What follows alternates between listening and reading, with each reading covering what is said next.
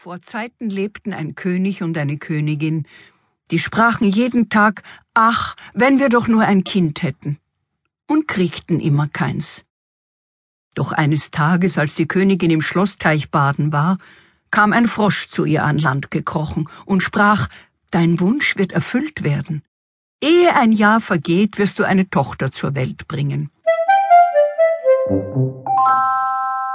Der Frosch konnte offenbar in die Zukunft schauen denn was er vorausgesagt hatte, das geschah. Und neun Monate später gebar die Königin ein Mädchen. Das war so süß und gesund, dass der König sich vor Freude nicht zu fassen wusste und rief Hofmarschall, Oberdiener, Küchenchef, alle mal herhören. Wir wollen ein großes Fest zur Geburt von unserem kleinen Röschen geben. Was brauchen wir? Und wen laden wir überhaupt ein? Die Verwandten natürlich, rief der Hofmarschall und begann sogleich eine lange Liste zu verfassen. Die alte Königin Mutter, eure sieben Geschwister nebst ihrer Familie, Tante Beatrix, Onkel Johannes und die 18 nervigen Cousinchen natürlich. Auch die, die immer nur über unsere Einrichtung meckern und sich über unser Essen beschweren? erkundigte sich missmutig die Königin. Muss sein, sprach der König.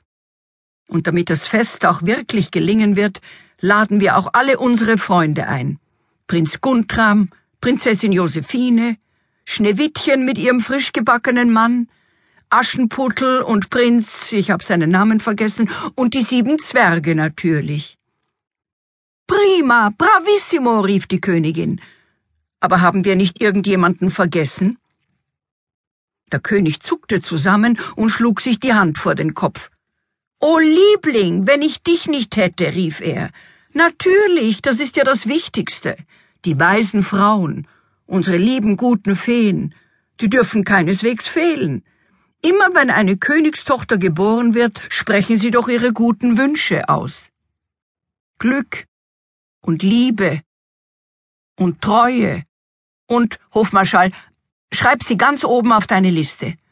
Die Geburt unserer Tochter ist mir wirklich aufs Gedächtnis geschlagen, so freue ich mich.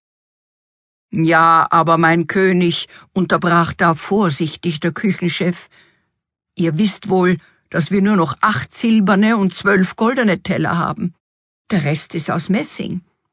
Warum denn das? rief die Königin aufgebracht. Seit wann haben wir nur so wenig gutes Geschirr? Ausgerechnet die goldenen, die habe ich von meiner seligen Mutter geerbt. Nun ja, mein Schatz, murmelte der König und knirschte mit den Zähnen. Du weißt doch, dass ich immer so schlechte Laune hatte, weil wir einfach kein Kind bekommen haben. Und dass ich dann immer Streit anzettelte, wenn ich schlechte Laune habe. Und dass der letzte Krieg nicht gerade zu unseren Gunsten ausgegangen ist.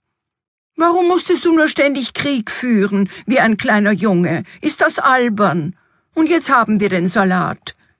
Apropos Salat, rief der Oberdiener, der endlich einen Schritt vorankommen wollte in der Planung. Was machen wir also? Nun, murmelte der König, unsere Lieblingsverwandten können ja von den silbernen Tellern essen. Das werden sie uns schon nicht übel nehmen. Die Freunde werden sich mit den Messingen zufrieden geben müssen. Aber die weisen Frauen müssen von den goldenen Teller essen, das ist so Brauch. Aber sind die weisen Frauen denn nicht dreizehn an der Zahl? flüsterte die Königin und wurde mit einem Mal ganz schreckensbleich. Eben, sprach der König, das ist ja das Problem. Das Fest wird eine einzige Blamage. Im ganzen Land werden sie sich das Maul darüber zerfetzen, dass wir keine dreizehn goldenen Teller haben. Oh, wie unangenehm. Wir müssen was tun. Dann muss eben eine zu Hause bleiben, bemerkte der Hofmarschall trocken. Eine fabelhafte Idee, rief der König sogleich in seinem Überschwang.